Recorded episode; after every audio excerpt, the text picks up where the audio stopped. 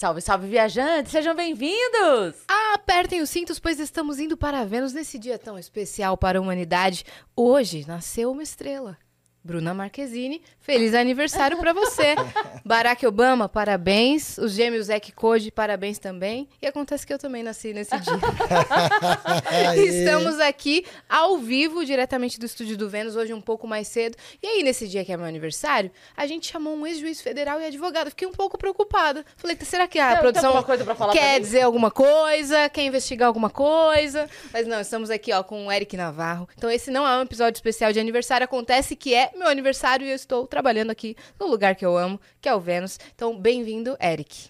Obrigado, Yasmin. Obrigado, Cris. É um prazer estar aqui com vocês. Eu tô achando que foi mais um trote, né? Normalmente o pessoal faz aniversário, toma ovada na cabeça. Aí falando, vamos chamar o Eric. Dá um trote. Não, mas seja bem-vindo aí. Como Obrigado. a gente explicou, não é um episódio em comemoração ao meu aniversário. Só calhou de ser, né? Mas Então, parabéns de toda forma. muito obrigada. Pra não passar em branco também, né? Depois a gente faz um bolinho. Boa. Mas, Fechado? de qualquer forma, esse é um sextou, não só especial porque é aniversário 10, mas um sextou porque a gente tem muitos assuntos essa semana pra conversar. Não É, é, verdade, temos assuntos bem interessantes. Calhou de bater com É aquilo isso. que eu estudo, né? Verdade. E calhou de você estar em São Paulo também, né?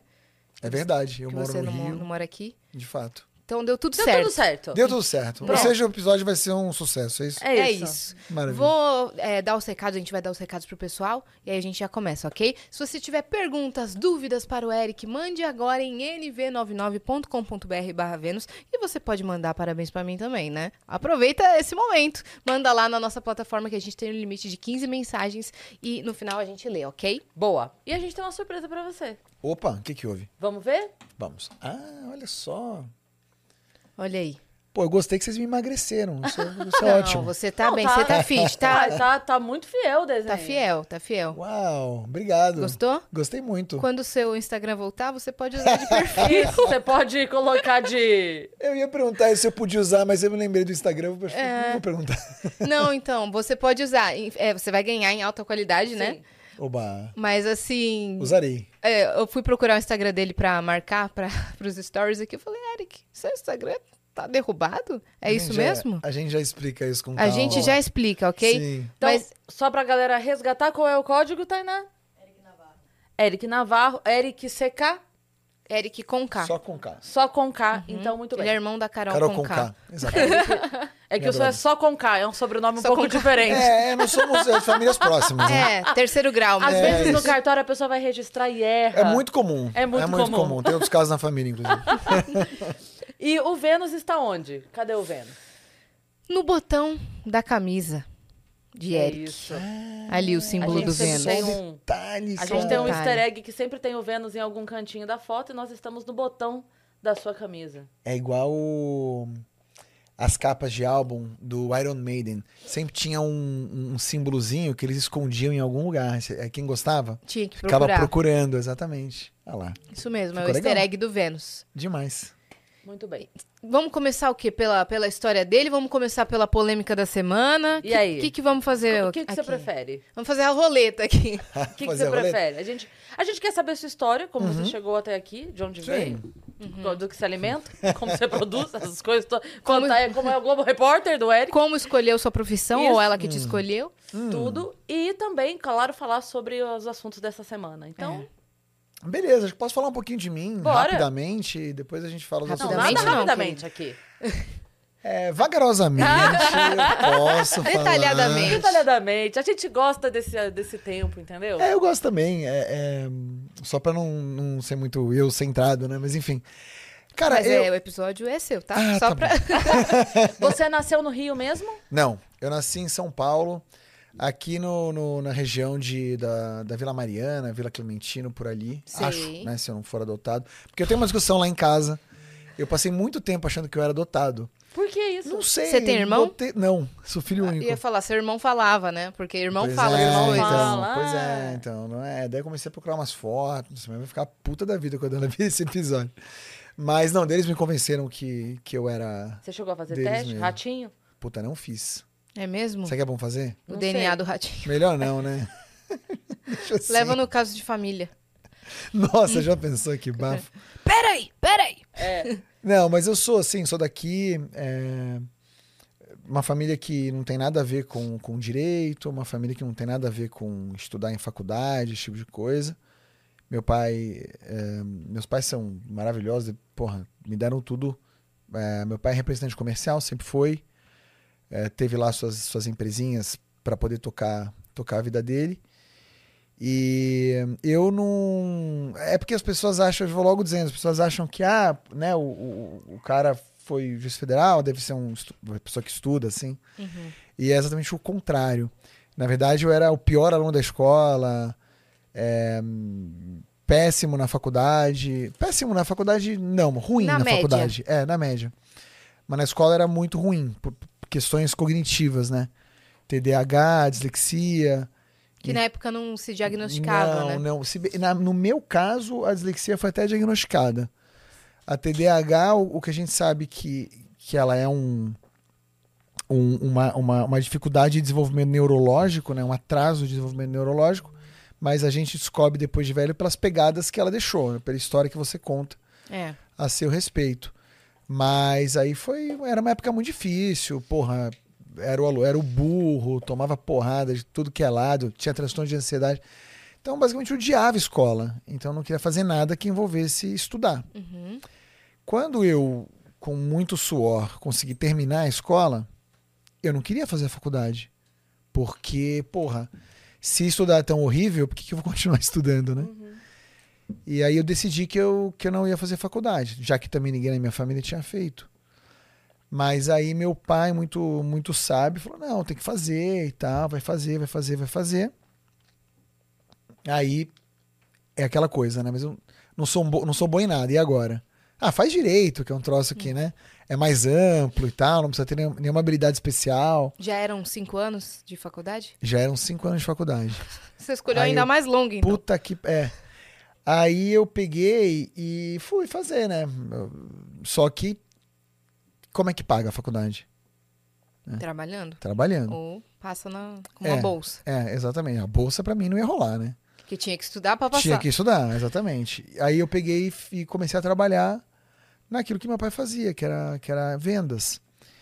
Então, na época, aqui em São Paulo, havia muito aquelas farmácias de, de rua que não são de rede. Hoje tudo é droga raia, né? Mas tinha muita farmácia de São bairro. poucas hoje que... Sim. É, ainda tem, né? Mas acho que é bem pouco. Tinha É. no meu bairro do seu Clodoaldo, assim. Era uma farmácia é, que tinha tudo. do perguntava tudo pra português, ele. não sei quem, exatamente. Era basicamente isso. E aí que eu fazia? Eu comprava alguns materiais assim, é, descartáveis, tipo band-aid, compressa de gás, esse tipo de coisa, num, num atacadista, botava no carro e saía vendendo. Eu passava o dia fazendo isso e de noite ia, ia para a faculdade. Na faculdade, eu já tinha resolvido, resolvido não, eu já tinha aprendido a lidar, diferente, com boa parte dessas questões cognitivas, né? Então eu já não tinha assim a dificuldade de entender o que os caras estavam falando. A minha dificuldade era de ir na faculdade, Uhum. porque não dava literalmente tempo, eu estava cansado ou queria fazer outra coisa mais interessante.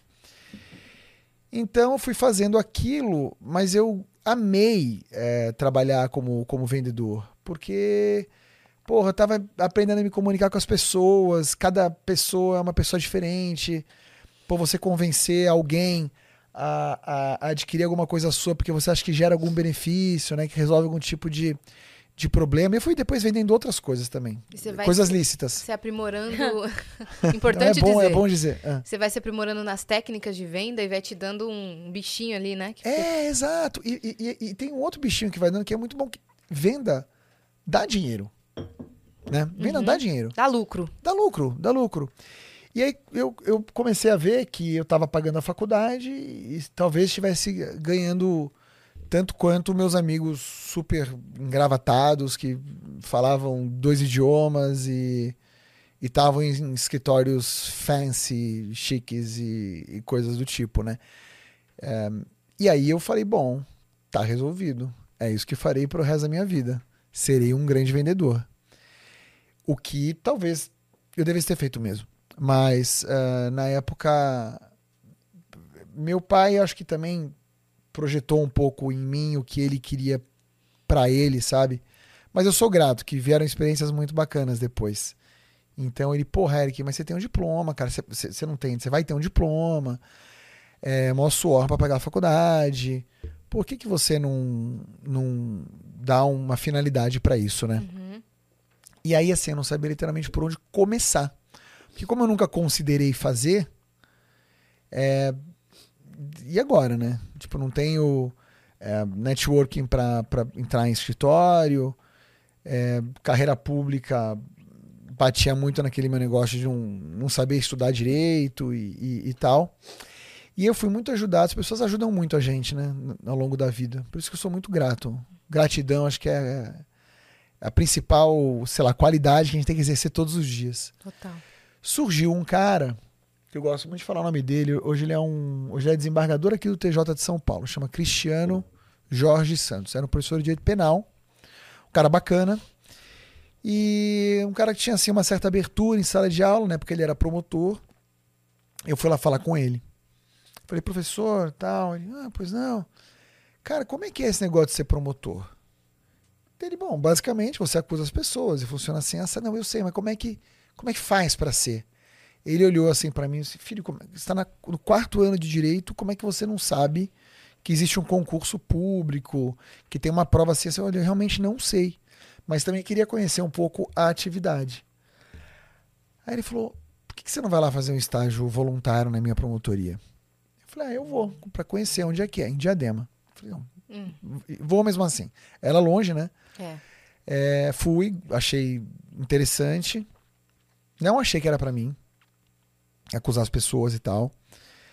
Mas achei achei que, sei lá, podia fazer sentido. Conversei com meus pais. Meu pai falou assim: "Filho, por que você não vai ser juiz?" Né? Eu falei: "Pai, porque eu não passo nem no concurso pra matar mosquito, né?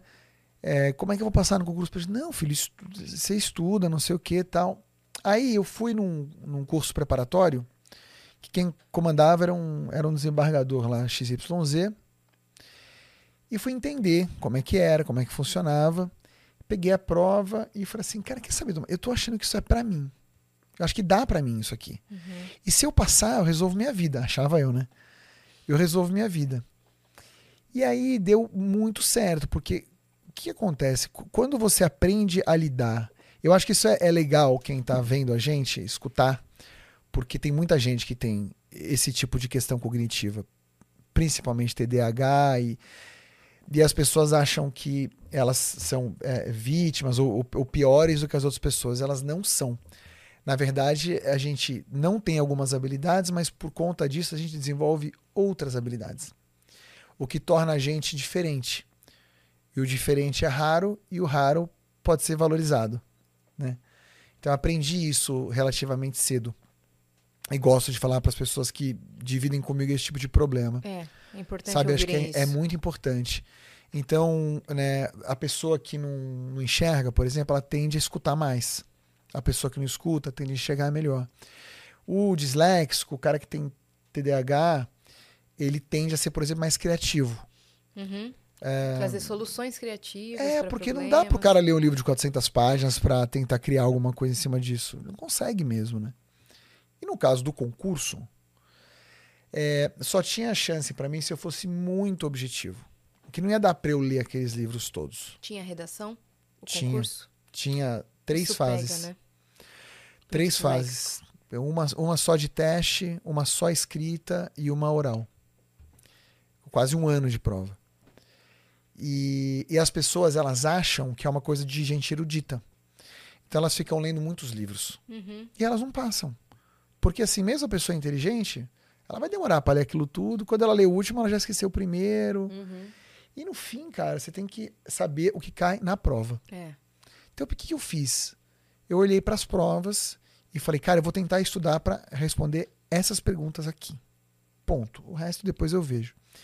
E fui fazer um curso, que sei lá como eu paguei, que terminei de pagar não sei quanto tempo depois. E basicamente fiquei só com aquilo que eu ouvi em sala de aula e anotava no meu caderno. Hum. Só com isso. E funcionou. Porque no fim do dia tem que ser objetivo para passar nessas provas. Então funcionou super bem. Eu, eu, eu acabei passando em alguns concursos. E quando eu fiz 25 anos, que era a idade mínima para poder fazer a prova de juiz federal, eu fiz, passei. E Você passou de primeira? passei. Caramba. É, foi muito legal. E aí fui pro Rio. Foi matar mosquitos. Foi matar mosquitos no Rio de Janeiro. Na verdade, quando eu cheguei lá, eu percebi que eu era o mosquito. Foi muito difícil. É, meu sonho era morar no Rio, sempre quis. É, sempre quis mesmo, assim. É, meus heróis todos é, eram, eram de lá, sabe? De música, de, de poesia, que era o que eu realmente gostava. Você já tinha ido visitar? Já tinha ido muito de passagem, mas já tinha ido mentalmente, andado por todas as ruas da, da, da Lapa, assim, sabe? E quando eu fui fazer a prova, eu botei na minha cabeça que eu ia morar na rua Vinícius de Moraes, que era assim, que era meu herói, né? Aí quando eu mudei pro Rio, eu percebi que eu não ia morar lá porque era caro demais e o salário não dava. Eu não imaginava que o Rio fosse tão caro. É muito caro. É. Mais caro que São Paulo. Os bairros, esses bairros na Ipanema, Leblon, esses bairros A, a barra ali. Barra. também, Não, e só esse nome na rua já faz o CEP valer muito mais. Muito mais, né? É. Exato. Imagina você morar na rua Dorival Caymmi, é o dobro do preço. É, é, é tipo assim, a localização já conta, mas daí tu quer morar no Vinícius de Moraes, meu amigo. É, eu aí... queria, né? Eu queria, né? Conjuguei certo. é. E o trânsito ali também para, trava muito, né? Trava porque é tudo apertadinho, né? Não tem muito É. pra onde escapar, o metrô não é muito bom, enfim.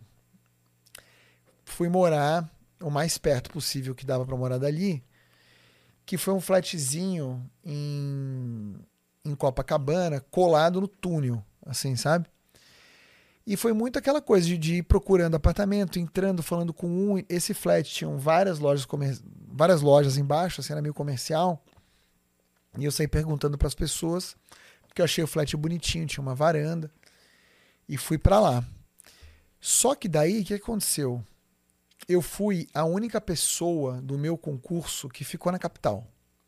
Foi todo mundo pro, pro interior ou pro Espírito Santo, né? Porque eram dois estados. O juiz federal tem esse negócio de região. Só... Vani, você liga só o ar um pouquinho? É, pode ficou- ser, gente? Pode, ficou um pode pouquinho ficou calor. Um pouquinho quente. Falando do Rio de Janeiro, né? É, Já é, deu uma pois é, mas São. Paulo tá quente, né? Pra São inverno. Paulo tá quente. Hoje tá fazendo 30 graus. Que inverno é esse? Pois é, tá tudo maluco. Não tô entendendo mais, né? E aí, você falou que uns colegas foram pro interior ou foram pro Espírito Santo? Todos. Eu fiquei sozinho. E aí eu entrei numa puta depressão, assim. Não, mas você não sabia como funcionava nada ainda também, né? nada, nada. Nem o cargo que você prestou o concurso. O cargo eu tava sozinho numa vara federal e tinha acabado de julgar um caso de fechamento de bingo. Então, dei lá uma decisão que fechou Isso vários é- bingos no Rio de Janeiro. Cutucar vespeiro, isso aí. Eu não sabia, né, que era Cutucar Vespeiro.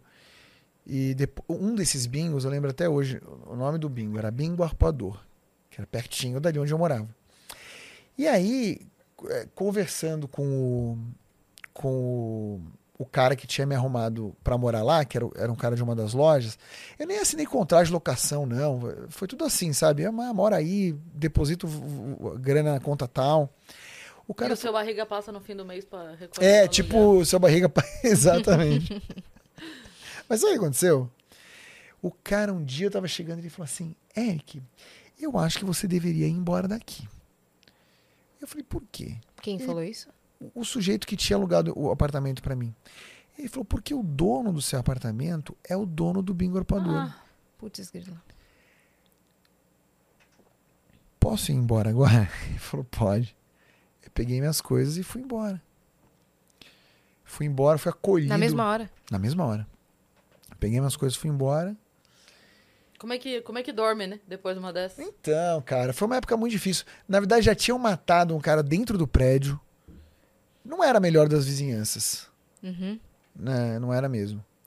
E aí eu fiquei muito mal. Falei, pô, errei, né? Eu achei que eu ia conviver com Chico, Tom e Vinícius e olha o que tá acontecendo. Uhum. Aí eu falei, puta, errei, quero voltar pra São Paulo, vou pedir remoção. É porque dava pra pedir remoção, porque eu tinha desistido do concurso de São Paulo, que eu tava passando também. Ah, tá. E aí eu, eu falei, pô, errei, errei rude. E pedi essa remoção. Só que aí é aquilo, né?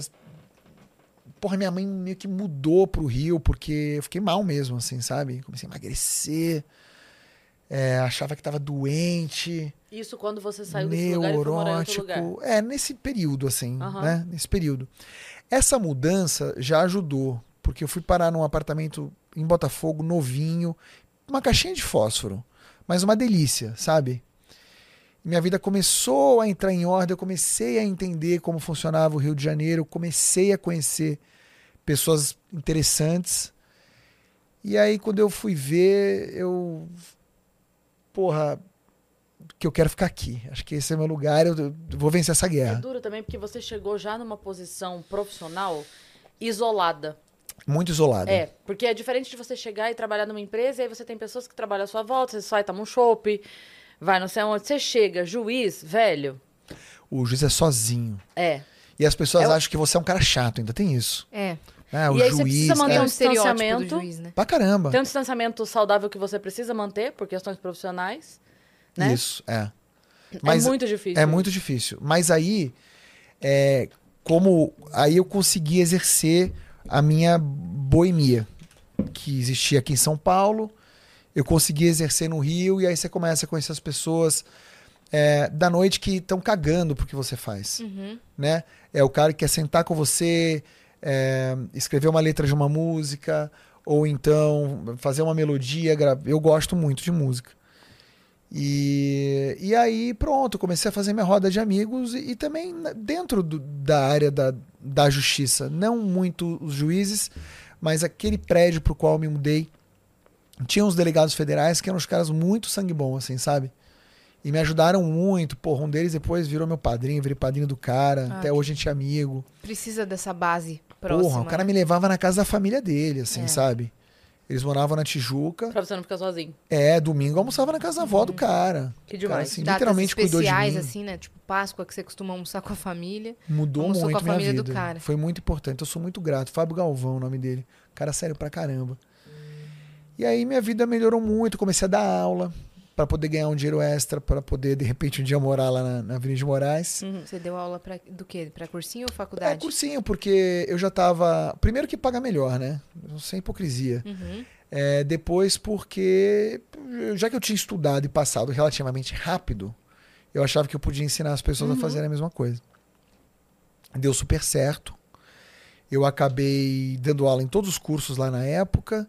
E um deles, é, um dos juízes que coordenavam o, o juiz, ele, ele pode ser sócio de empresas, qualquer empresa, né? Mas principalmente de empresas de educação. E pode ter qualquer. O juiz não pode ter nenhum trabalho que não seja dar aula. Uhum. Só pode dar aula. Então, é, você pode ser um coordenador acadêmico, você pode ser um professor e tal. E nesse curso especificamente, que era um curso pequeno, ele me chamou, chamou a mim, mais um- outro juiz e um advogado para tocar o curso. Aí eu falei, olha, é, eu não posso fazer gestão nem nada, mas você pode ser o coordenador acadêmico e pode dar aula. Eu falei, pô, isso eu posso. Então a gente fez essa sociedade. Eu falei, bom, que bom, então agora eu tenho meu próprio curso, né? Eu vou aplicar as técnicas que eu meio que funcionaram para mim e vamos ver se funciona pra galera. Uhum. E aí deu super certo, a gente, pô, saiu de 100 alunos para 2 mil, assim, Caramba. em um ano, dois anos, sei lá. E, e o povo passando. e o povo passando e, pô, você muda a vida de muita gente, né? É Uhum. muito legal. É. Porque justamente o que você estava falando de pegar as provas dos concursos anteriores, eu escutei também o Paulo Musi falando, que foi assim que ele passou na FUVEST. Ah, olha lá. Porque ele pegou todas as FUVESTs anteriores e todo sábado ele É fazia isso. o simulado, fazia a prova mesmo. Uhum. Porque ele, ele comentou até, as perguntas, a forma de perguntar é finita. Ele descobriu, é Exato. finita. Então chega um momento que não tem mais como elaborar tão diferente uma pergunta ali Exatamente. e uma resposta. Ele começou a, a ver padrões em provas, sei lá, de 15 anos atrás, com provas de agora, e aí ele passou na FUVEST fazendo isso. Yasmin, isso é tão verdade que esses dias eu estava entrevistando um professor, o curso chama-se ênfase. É, eu não estou mais lá hoje, né? Eu acabei vendendo minhas cotas. Mas é, eu estava entrevistando um professor do ênfase, que foi meu aluno, e a gente estava falando exatamente desse método. Só que ele levou no estudo dele, ele é juiz, ele levou isso ao extremo. Eu falei, ô ô, fulano, quantas questões você fez, né? Ele falou, cara, eu fiz em torno de 15 mil. 15 mil? Caramba. Caramba. Caramba, é muita questão, né? E ele falou que chegou num ponto que era impossível ter uma questão que ele não tivesse feito, que a cabeça do examinador não ia conseguir pensar, porque é isso, é, é- é finito. É. Sim. Se começar a sair muito, vai começar a anular a questão, porque não- sai né, do, do âmbito ali da- das leis que existem e tal. Mas é isso mesmo. Por que a gente tava falando isso? Ah, porque eu tava contando a minha história. né? É, tava com. Sim, justamente. É verdade. Nossa, Tem tava uma coisa. mim? Eu lembro quando eu fui prestar o concurso, eu eu fiz concurso de- pra professora, né? e você, aí você tinha... é pedagoga, não? Isso, é. É. E aí tinha questão de direito educacional, tinha essas coisas assim, né? E eu lembro que a minha atenção maior era para as coisas que não faziam muito sentido. Tipo, sei lá, vou falar uma questão de lei, né? Aham. Então você acha que tem que ser até 20 anos, sei lá. E aí eu vi aquilo e falava, não, isso- aqui não podia ser até 20 anos, isso aqui tinha que ser no máximo 10 anos. Então, Uhum. Aí o que me chamava a atenção, aí eu me, apegava nisso, sabe? Porque Aham. a hora que eu via na prova lá e- via o que era o mais óbvio, eu falava, opa, esse daqui não é o mais óbvio, não. Esse daqui é pegadinha. Esse daqui tá todo mundo achando que vai ser 20, não vai ser 20, vai ser 10, sabe assim? Sim, sim. Então sim. eu me É atentava ao que era. Opa, isso aqui. Isso aqui não tá certo, não. Outra dica importante, de tanto você fazer as provas no final de semana, fazer simulado, você começa a fazer com mais rapidez, porque seu olho bate, você tem uma leitura mais dinâmica. É. E aí você termina um pouco antes dos demais, o que te dá tempo para revisar. É. As pessoas às vezes não terminam a prova porque não dá tempo, Não dá tempo. né? Imagina. É, porque é- fica numa questão só, ali e fica pensando, demora 40 minutos naquela É. questão. Exato. Não, passa pra próxima. Exatamente. E no final você vê que você não conseguiu. Você tá treinando, É. não é? Você tá falando do, do, do, do Paulo. Por que que ele é forte tanto daquele jeito? Porque ele se preparou para aquilo. É, disciplina, né? Disciplina, treinou e Sim. tal. Então, para ele é, é- é trivial.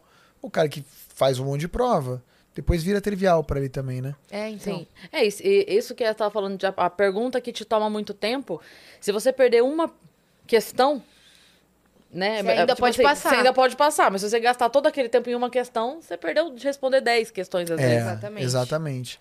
Mas você sabe que depois de um tempo, assim, é, essa, esse, esse é, sistema que a gente construiu, né, ele passou a seguir, a seguir sozinho. Eu fiz isso durante muito tempo, mas no meio do caminho eu descobri assim qual era a minha missão, sabe, de vida. Eu não tinha um porquê. Né, como eu tô te falando, a minha, a minha trajetória foi assim, eu fui indo, tropeçando no- nos astros e, e cheguei em algum lugar, mas eu fui achar um sentido no meio do caminho. Essa é outra coisa que eu acho que é importante, né?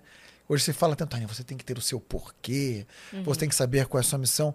Meu irmão, às vezes você vai descobrir só fazendo. Né? Então, então não dá pra achar que você tem que descobrir tudo antes pra depois começar a fazer, que pode até ser uma desculpa pra não fazer, né? É, você fala pra um adolescente de 14, 15 anos que É. ele tem que descobrir o propósito da vida dele, ele não sabe Mano, o cara nada. vai saber. Aí lá pelos meus 30, 30 e poucos, eu comecei a entender que o meu propósito era melhorar o sistema de justiça. Porque quando eu não era nada, eu olhava pro sistema e achava que não funcionava. Quando eu entrei no sistema, o que, que eu percebi? Que ele não funcionava mesmo. Comprovei. Eu tava certo. Comprovei. Olha que loucura. Eu, eu tava certo, olhando de dentro. E ainda não, não havia como há hoje números, relatórios, onde a gente tem mais transparência nesse tipo de coisa. E quando você toca uma vara federal, normalmente tem dois juízes e é, uns 10, 12 colaboradores, né? É uma quantidade de processos e de decisões, de sentenças e de liminares que é um troço é desumano mesmo. Eu percebi o seguinte, que a minha, a minha função ali era fazer aquele troço funcionar como se fosse uma, uma, uma fábrica, em que entra um insumo e sai um produto. É, é bom que esse produto seja de qualidade, mas não dá para ele ser ISO 9000 e, sei lá, nota 10. Se ele for nota 8, ele vai resolver 80% dos problemas das pessoas que estavam ali. O que, que as pessoas querem? Que o problema seja resolvido razoavelmente de uma forma rápida. Então, ao invés de, uma, de um processo durar 10 anos, eu queria que um processo durasse 6 meses. Vou errar? Com toda certeza vou. Mas se na maioria dos casos eu acertar, já tá bom pra caramba. Então, eu apliquei um método de gestão para as unidades jurisdicionais onde eu passei, que funcionava, eu, que tinha esse objetivo. Aí eu falei, porra, mas esse é um, essa é uma vara. Eu sou um juiz, tem 15 mil no Brasil, tem 80 milhões de processos. É o maior estoque de processos do mundo. Como eu vou mudar o sistema? Como eu posso melhorar o sistema? Aí eu continuei, não, pensando sistemicamente. Nessa época, eu tinha começado a fazer um mestrado em direito, escrevi lá meu, meu livrinho, pensando sistemicamente, mas ainda sem tanto repertório, sabe? E aí você vai no impulso, né? Você faz o mestrado, você fala, bom, então agora eu tenho que fazer o doutorado. Só que quando eu comecei a fazer o doutorado, é um troço de fôlego. É um troço que não dá pra, pra enganar muito, assim, sabe? E aí, como é que você faz um troço de fôlego de uma coisa que você não tá acreditando? Você não consegue fazer. Aí eu. Caralho, eu não tô. Eu não vou ter condição de fazer isso aqui porque eu tô achando tudo uma grande merda e não tô vendo. Eu não tô encontrando uma ferramenta e não tô enxergando alguma coisa que, dentro do direito brasileiro, me ajude a resolver um o problema.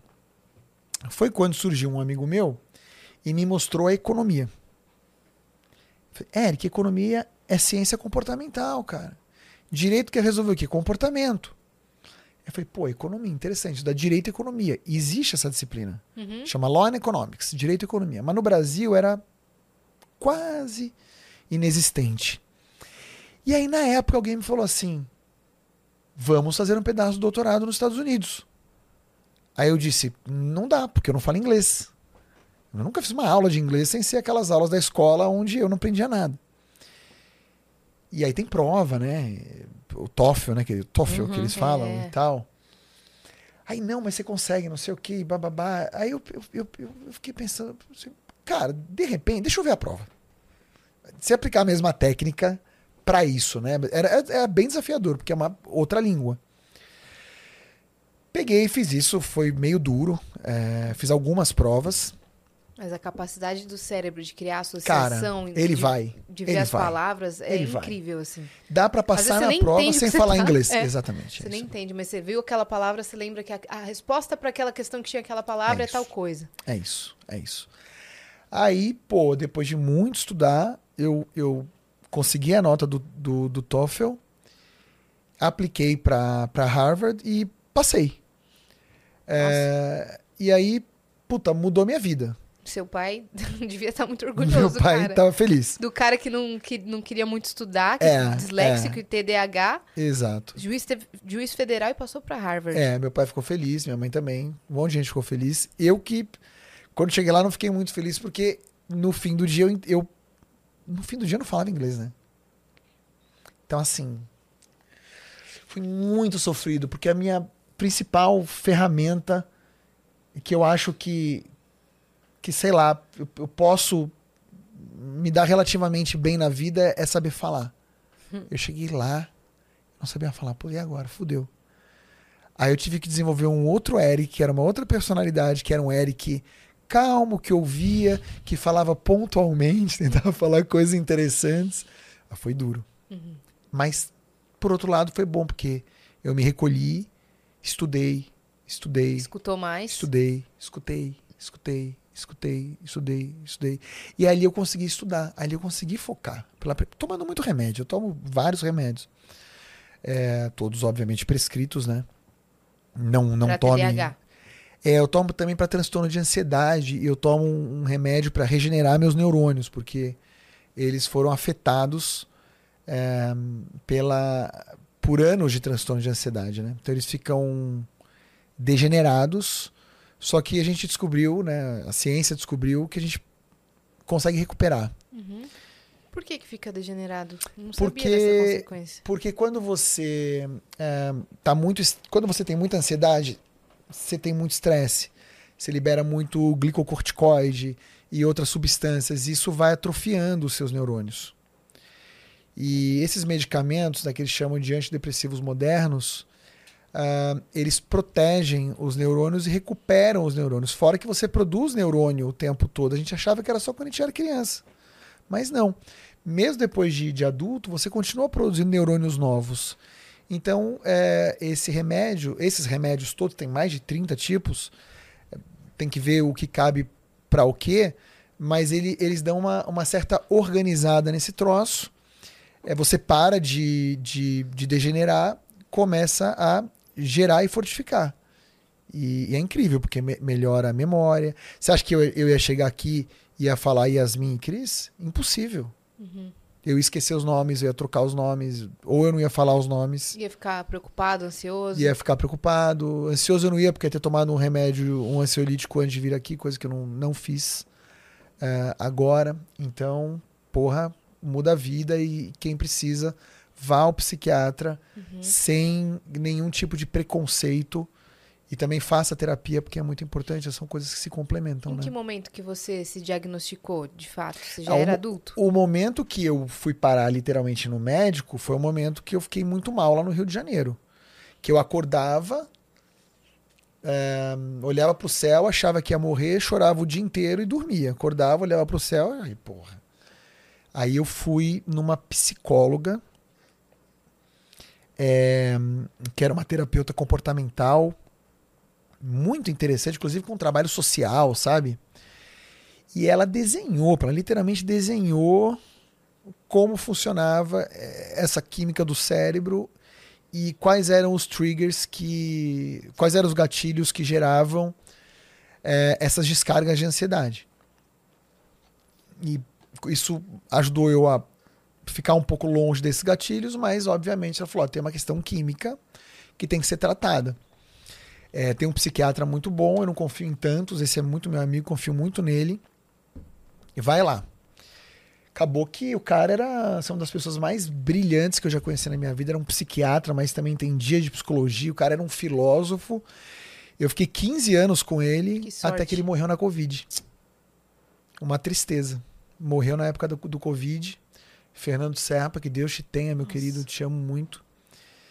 E, e, enfim, aí eu também passei um apertozinho depois que ele morreu, porque foi uma muleta ali que, que eu Uhum. perdi, né? Pra você achar um psiquiatra É. pra você. É, pra achar um novo nesse é, nível. é que nem achar alguém que corte seu cabelo. Tipo, É, é difícil. Putz, é verdade. Agora eu vou ter um problema disso que eu tô mudando. Porra. Já tô ficando ansioso de novo. Não, desculpa, não vamos falar disso não.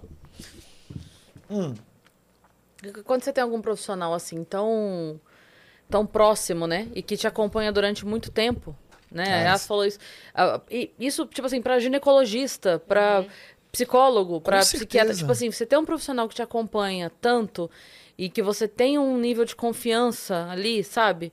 Então, é, é óbvio que você vai encontrar ótimos profissionais, tem ótimos profissionais, você já deve ter até encontrado, óbvio, Sim, mas encontrei. assim, é, É um processo difícil, é, né? não, e porque você pensa assim, ok, agora eu vou ter que trazer um histórico que eu não precisava. E é difícil trazer essa história. É muito. Revisitar tudo, É muito. momentos dolorosos. Nossa, né? quando, quando eu fui mudar de. Falei o exemplo do ginecologista, fui mudar, porque eu vim de Sorocaba pra São Paulo. Meu Deus, a primeira consulta ele. Calma, calma. precisa, precisa anotar tudo, peraí, calma. É que nem Sua achar- filha quando? Falou, não, 23 anos atrás, minha filha. Ah, tá, calma, achei que você tava sendo mãe ontem, peraí, gata. Achar alguém que limpe sua casa também, né? Também, Porque é. Uma tem- secretária. É difícil pra É caramba, né? verdade, Um muito, secretário. Que ajude ali, porque sabe exatamente como tem que limpar, como é que você gosta. É. Então até explicar tudo. É terrível. Você sabe que eu e minha esposa, a gente tá mudando na quarta-feira pros Estados Unidos. Nossa. Então É. a gente pegou. Meu são Deus! muitas mudanças. A gente são pegou você na- mudanças. no momento exato. Exato. E o Eric, que não falava inglês, que fez o TOEFL sem falar inglês, mudando para os Estados Unidos. Olha Isso. a diferença de Porque anos a, aí. a minha esposa, eu tô. Eu tô no meu terceiro casamento, né? Mas é o definitivo. Viu, amor? É o definitivo. Uhum. Importante. É, mas é mesmo. pontuar porque, sei lá, por algum motivo Você, você, já pediu sente... gol no, no- já pediu música no Fantástico? É, hat-trick, gol no Fantástico, é música no Fantástico, essas coisas todas. Meus amigos falam, pô, mas você gosta da instituição do casamento. Eu gosto, eu gosto, eu gosto. Mas agora é, é definitivo. Mas você É, sabe que o super. Chico Anísio. tá, Casou o quê? Cinco vezes, né? Chico Anísio, É. oito. Oito? E a. Gretchen? Vinícius, sete, né? E o Chico tem aquele o que vida a vida. de- Eu amo o Chico, né? O Chico, ah, enfim. também. E aí ele fala Incrível. que é, ele casou oito vezes e que aí o amigo dele falava assim, é, não, mas Eu entendo de casamento, porque eu sou casado há 20 anos. Você separou, casou de novo, separou, casou de novo. Quem entende de casamento sou eu. Daí o Chico tinha uma frase que ele falava assim: não, se você é casado há 20 anos com Dona Maria, você entende de, De Dona Maria.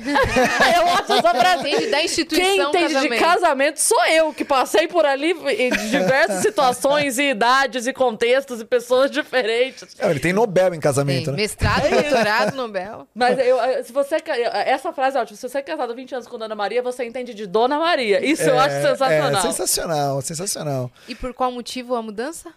A mudança foi porque, então, a, a Aninha, minha esposa, ela, ela é advogada e ela queria muito. Ela, ela, sim, diferente de mim, desde sempre tinha o sonho de fazer um mestrado em direito nos Estados Unidos.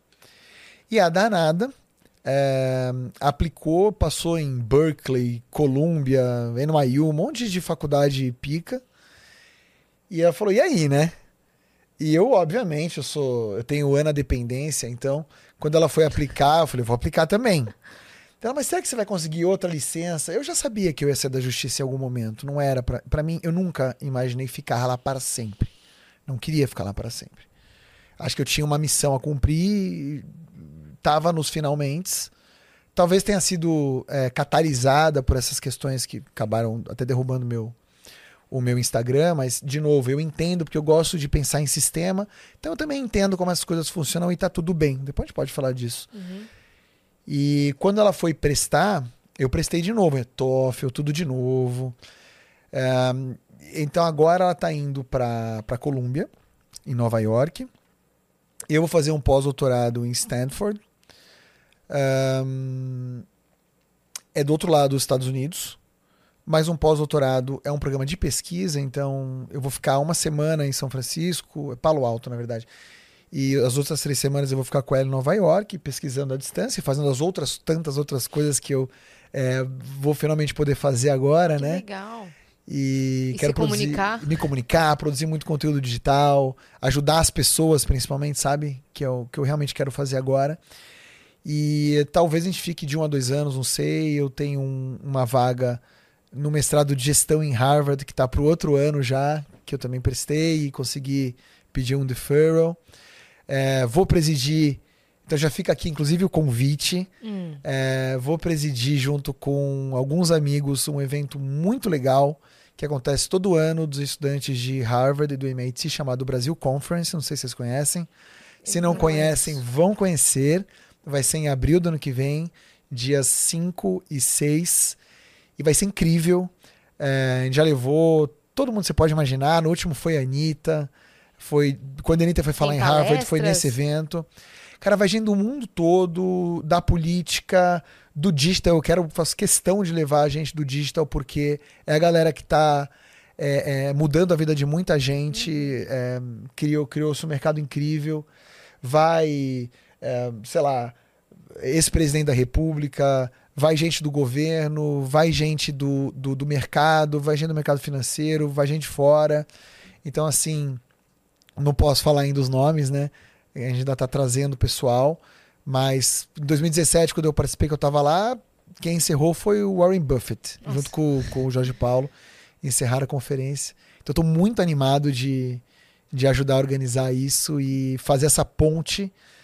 É, eu acho que falta um pouco é, sair só do acadêmico, do empresarial, é, ir pra galera também que tá fazendo política no Brasil, porque é muito mais difícil. Eu tava falando com Tabata é, na terça-feira, eu tava lá conversando com ela em Brasília. Tabata estudou em Harvard, né? É. E ela Tabata Amaral. tava dizendo, porra, Eric, vocês ficam levando só os caras de né? É, é muito mais difícil fazer política no Brasil do que montar uma empresa. Eu disse, não tenho dúvida. E vamos retomar isso com pluralidade de, de opiniões e com respeito às opiniões das, das, das pessoas, que acho que está mais do que na hora da gente voltar a ter um debate plural em que as pessoas se escutem, né? Vamos fazer isso também na, na Brasil Conference. Dei muita razão para ela. E Tabatinha, eu tô me esforçando para isso acontecer. Tenho nenhuma dúvida de que isso vai, isso vai rolar lá. Quero que isso role. Eu quero que a Brasil Conference apareça no digital, que é uma coisa que não acontecia, sabe? É, para poder chegar no garoto que tá ali rolando a timeline do TikTok dele e de repente ele ouve uma frase bacana de alguém que vai inspirá-lo a fazer alguma coisa diferente. Então, tô fazendo isso também. Abril do ano que vem que vai ser o evento. Abril do né? ano que vem. A gente tá Nossa, organizando manda convite agora. pra gente que a gente, Eu vou mandar, quero vocês lá, a gente fisicamente. vai ter prazer em participar. Ótimo. Então, eu já tô me comprometendo aqui. Perfeito. Da, da minha cotinha de convites, dois serão seus. Não, e parabéns por todas essas mudanças aí. É, não parabenize ainda que pode dar tudo errado, né? Não tem problema. A coragem de sair da zona de conforto e de mudar, apesar de tendo sua vida mudado completamente no último mês, Sim. Você merece Coragem parabéns. é aí, né? Coragem é aí. É uma coragem A gente tem um grande. colar. a gente né? tem o colar. É verdade. Coragem é Coragem é erro, ir. gostei disso. Coragem é ir. Boa.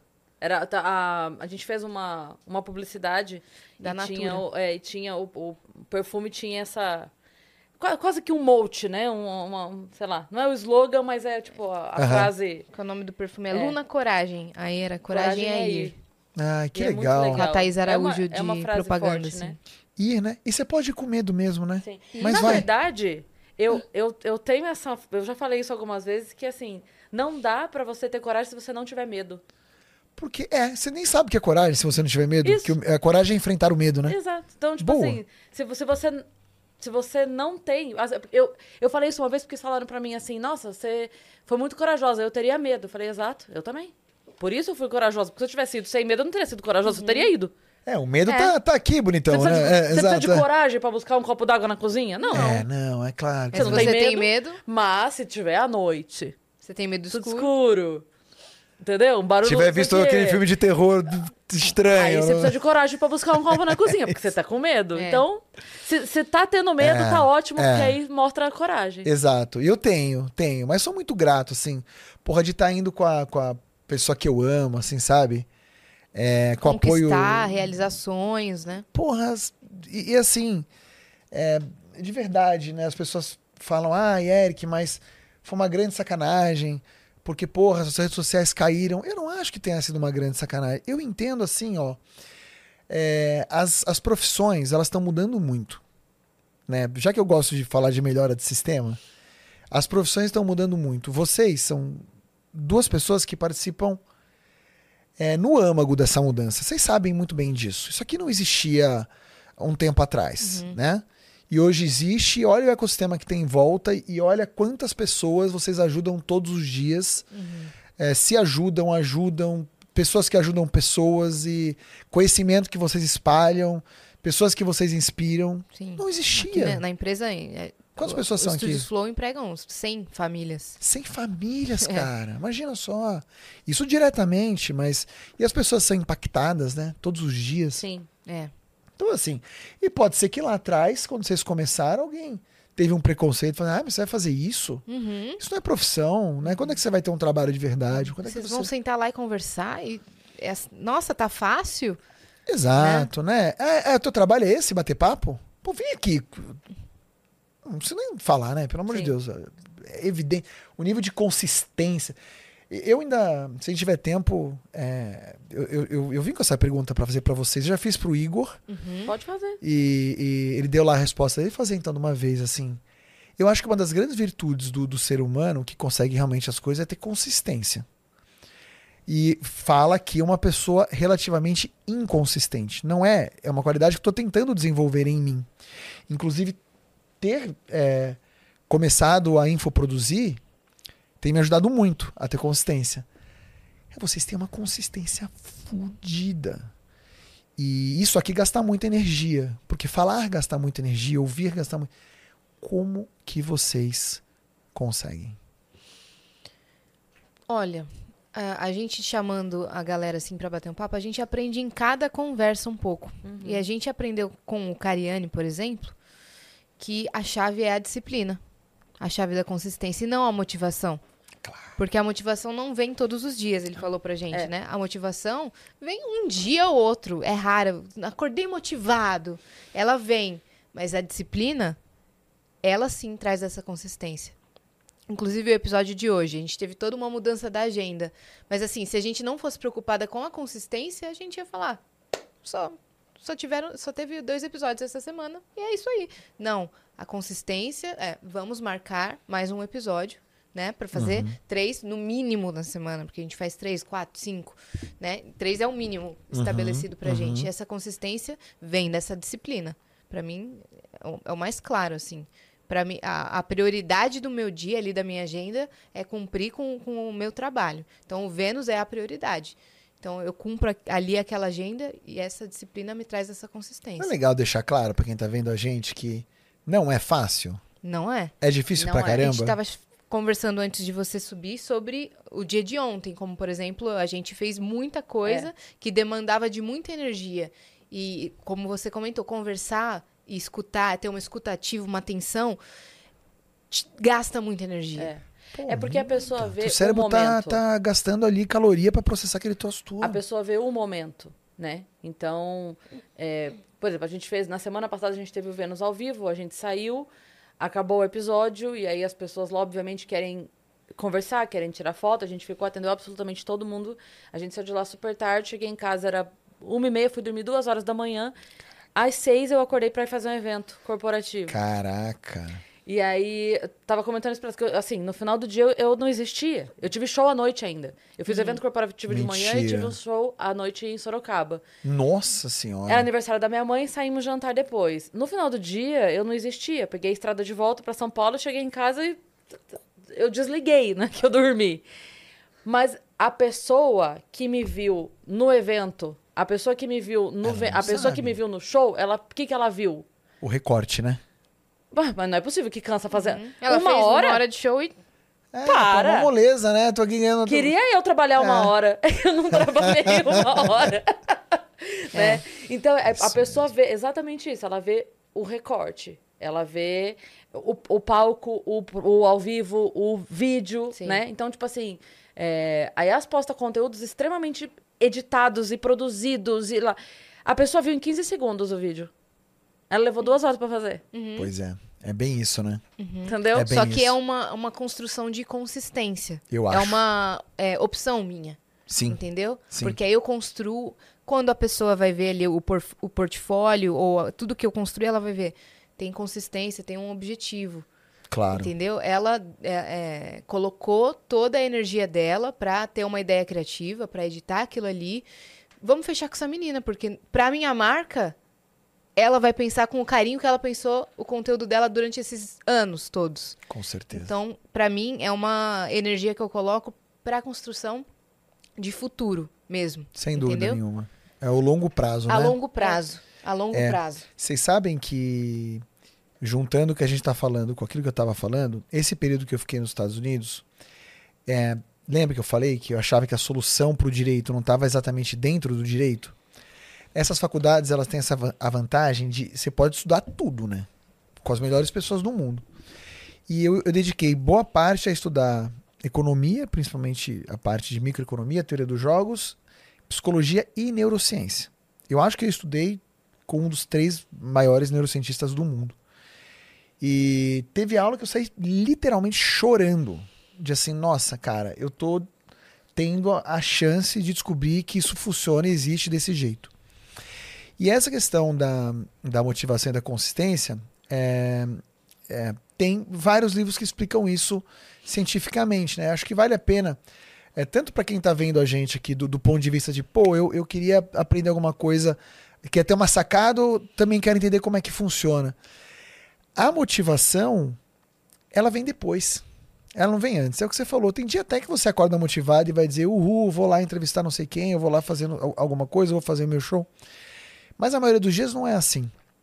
Mas quando você começa a fazer, é, o teu próprio cérebro começa a te recompensar. Uhum. Quantos dias que- fazendo a mesma coisa que leva para o cérebro adaptar? 21, né? É, São mas, 21 dias? mas cuidado, porque os, os últimos estudos eles mostram que depende muito do hábito que você quer criar. Uhum. Tem hábito que em 7, 8 dias o teu cérebro já começa a, a funcionar ali quase que no automático. Tem hábito que leva um ano, dois anos. Então depende muito, mas o fato é que tem alguma coisa em comum que é a repetição. A repetição. Porque o cérebro é plástico, né? Então aquelas conexões neurais que vão tornar aquela atividade mais simples, elas vão se fortalecendo de acordo com o uso. Com a repetição. E também vão se atrofiando conforme você para de fazer. É literalmente como ir à academia. É. E pensar o cérebro como um músculo. Você viu que os meninos estão no projeto 60 dias agora? Você chegou a ver, não? Não vi. O- Os meninos do Flow, agora o Sérgio Sacani aqui do Ciência Sem Fim também entraram no projeto 100 60 dias com Cariani e com Júlio Balestrin de 60 dias de exercício físico. Eu quero e ver como que isso um. vai, vai terminar. Não, se liga lá no canal do Cariani depois. Eles estão vou ver. documentando tudo e tá bombando demais. O Batista, que é daqui também, o Batista Miranda, que é angolano, Aham, também aham. entrou. Tem diversos tipos físicos. E aí o segredo tá nessa chave de constância. Total. Ali, ó. Todos os dias eles estão treinando. Não importa o quê. Vai, foi pra balada? Ok. O cara foi virado treinar. Estão todos os dias e ao longo de 60 dias eles vão ver o resultado chegando ao corpo. Aí o Igor tava comentando até quando é que eu vou começar a gostar disso? E aí o Cariani falou: Vai levar um tempo. vai levar um tempo É. pro seu corpo entender. Você tá há anos que, vo- que você não treina, né? É. Que você não tem uma motivação para isso, que você é, vê isso como algo que não é sua prioridade, mas passa a ver. Pra você ver como seu corpo vai entender que isso é uma prioridade pra você. Tem uma expressão em inglês, Yasmin, que é assim, é, é fake it until you make it. É isso né? mesmo. Finja até ser verdade.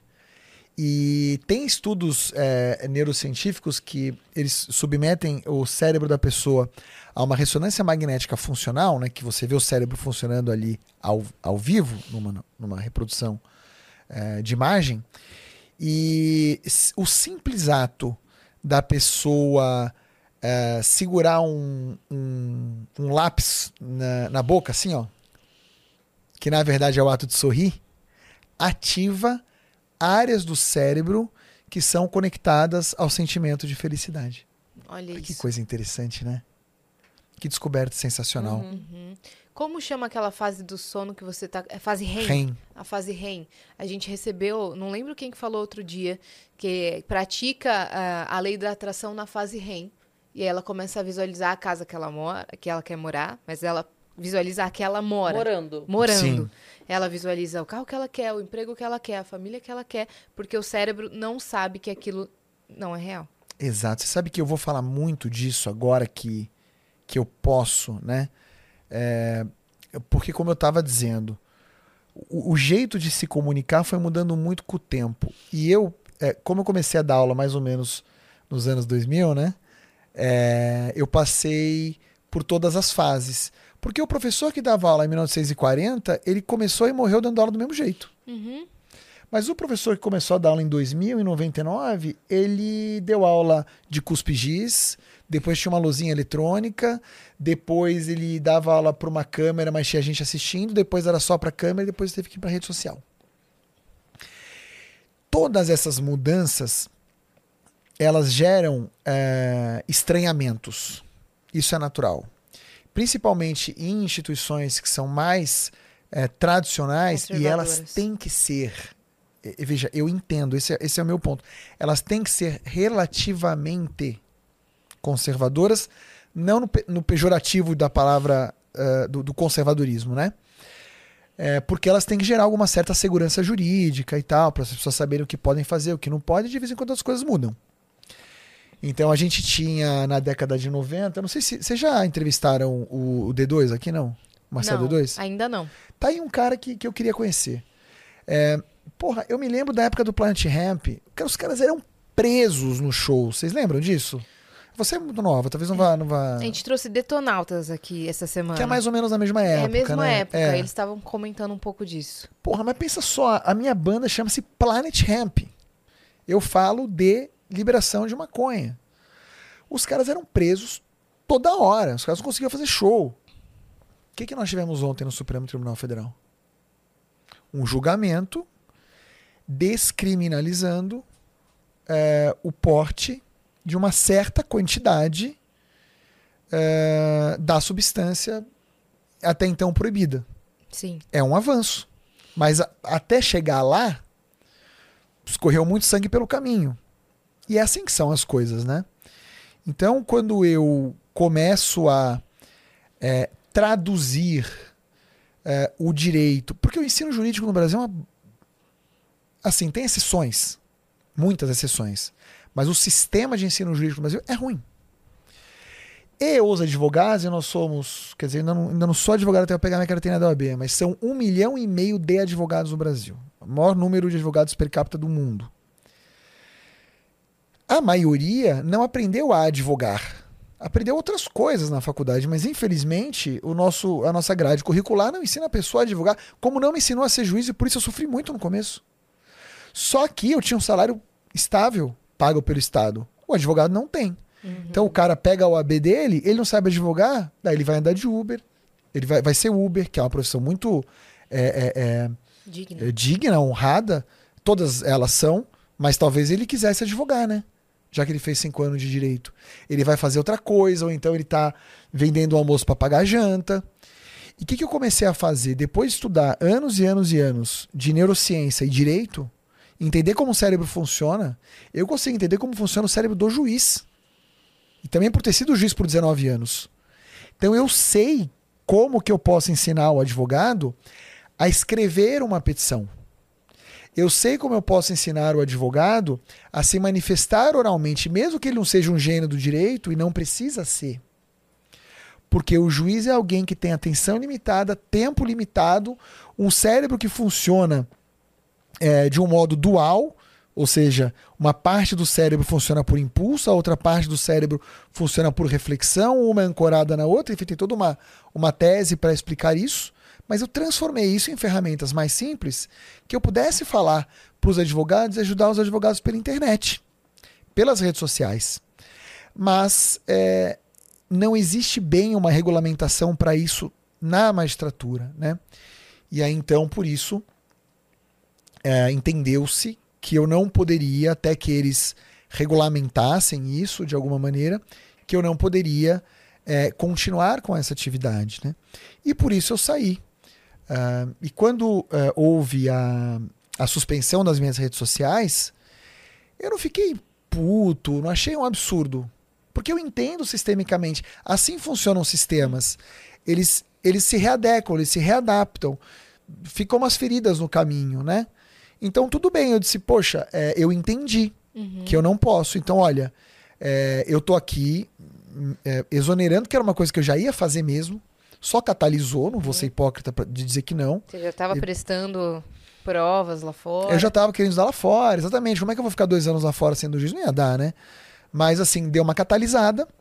Talvez eu quisesse sair de uma outra maneira, assim, mais suave. Mas quando isso aconteceu, eu disse, entendi, vou, vou apressar aqui a minha, a minha exoneração, é assim que ela sair, eu peço devolução das, das minhas redes. Estou falando isso porque isso é público, isso saiu jornal e tal. É, e minhas redes foram devolvidas. Uhum. Né? Eu exonerei a semana passada, rapidamente. Uh, a pessoa responsável decidiu, bom, então agora não é mais juiz, devolva essas redes. Porque demora um pouco, né? Até o Instagram. Libera aí. Libera aí, cara, né? Vou ajudar, não vou atrapalhar. Mas é, E agora eu volto e tô com a vida, entende? Dessas notícias que você comentou, por exemplo, o título dizia que foi porque você foi confundido com um coach. Com um coach, você foi é. considerado coach. Isso, exatamente. Vamos lá. Uh, existe sim. Porque assim, como que você pode qualificar uma coisa sem ser pelo repertório e pelos conceitos que já existem? Né? Então, se é uma coisa completamente nova, que foi criada do nada, como é que você chama essa coisa? Né? É. É complicado. Então, assim, na, na justiça, existem. A, única coisa que o juiz pode fazer é dar aula. Ensinar alguma coisa para alguém, além de ser juiz, claro. O que me parece bem razoável, porque o cara tem que manter lá uma certa imparcialidade e tal. Quando é, os juízes começaram, principalmente os juízes que ensinavam as pessoas a passarem em concurso público, eu inclusive, né? Alguns desses juízes ou juízas começaram a fazer o coaching, que era basicamente pegar a pessoa, é fazer o que eles, estão fazendo com o Cariani e com o Igor. Um plano aqui, ó, dia a dia, nós vamos te pesar, eu vou estar junto com você, eu vou te medir, eu vou ver a sua comida, então eu vou metrificar uh, o seu desempenho para a gente chegar num determinado objetivo. Uh, essa definição de coach não é minha, é do Instituto Brasileiro de Coach. E alguns juízes, juízes realmente faziam isso. E daí, na época, os, os, órgãos corregedores da justiça entenderam que isso não era, isso era diferente de ser professor. E que essa atividade deveria ser proibida. Então, eles editaram uma resolução proibindo essa atividade. E, as, e os juízes pararam de fazer o coach. Aí depois, uh, quando começaram as redes sociais, muitos juízes começaram a se manifestar de um jeito que talvez fosse incompatível com o cargo de juiz. Uma coisa que eu acho que é super incompatível mesmo é o cara ficar manifestando opinião política. Porque, veja, é, possivelmente você vai ser chamado a julgar essas coisas. Então, como é que eu posso manifestar uma, publicamente uma opinião política se depois eu vou ser chamado a julgar sobre aquilo? É meio estranho mesmo, eu, eu, eu entendo. Então, editou-se uma outra resolução, meio que regulamentando o comportamento do juiz nas redes sociais, dizendo assim: olha, você não pode se superexpor, você precisa. É, não, não, você não pode, literalmente, é, é, apresentar opini opiniões. Declarar né? apoio. Declarar apoio, esse tipo de coisa, negócio de política. E, e tem uma resolução para isso. Então tem a, do, tem a de professor, tem a do coach e tem essa. E aí tem o que eu faço, que é basicamente dar aula para advogados através das redes sociais, uma aula muito prática que eu entendo não ser um coach, uhum. é, mas eu entendo que é algo novo, que não existia antes. Uhum. Né, que acho que eu faço, algumas outras pessoas fazem também. Não só na minha área, né? Acho que hoje em todas as áreas se faz isso. Mas eu nem sequer conheço as pessoas que estão ouvindo ali. São pessoas que fazem parte da, né, da, da tribo que a gente acaba criando. É, a gente fala seguidores. Eu não sei se seguidor é uma palavra né? Porque parece uma coisa meio messiânica. É. é mas enfim, é um, é um grupo de pessoas que acredita naquela missão, naquele que objetivo de vida. Conteúdo, seja ele qual for. Ele quer consumir, ele quer melhorar, ele quer aprender coisas novas que a gente vai ensinando através dessas espirais todas uh, da internet. Não existe muito uma regulamentação para isso hoje. Então eles, é, a princípio, é, enquadram como uma possível, isso não foi dito em nenhum momento que era coach, mas uma possível atividade de coach. Uhum. Né? Mas aí, por outro lado, eu também entendo a mídia. Porque, assim, se eu, eu, eu fizer uma reportagem do jeito que eu tô contando para você, quem que vai clicar para ler a porra da reportagem? Uhum. Ninguém. O juiz é exonerado por dar aula é, na internet. É, juiz pede exoneração. Né? Pede né? exoneração. O juiz pede exoneração por dar aulas na internet. Não, juiz acusado de cor, porra, acusado. Uhum. Será que o cara cometeu um crime? É exonerado. Né? Será que não sei o quê e tal, tal, tal. É, mas não, não é isso. Será que ele tá falando, fique milionário em um dia? É, de coisas assim, uhum. né? O cara, o cara fica curioso. Pô, fofoca rende, né? A gente uhum. sabe. Todo mundo gosta de uma fofoca. Então, quando saiu assim, Muita gente me mandou mensagem, nossa, Eric, puxa, que pena. Eu disse, gente, é assim que as coisas funcionam. Se eu falo para as pessoas entenderem sistemas, quando é comigo, eu também tenho que entender. Então, não acho, primeiro, que os órgãos corregedores estão errados.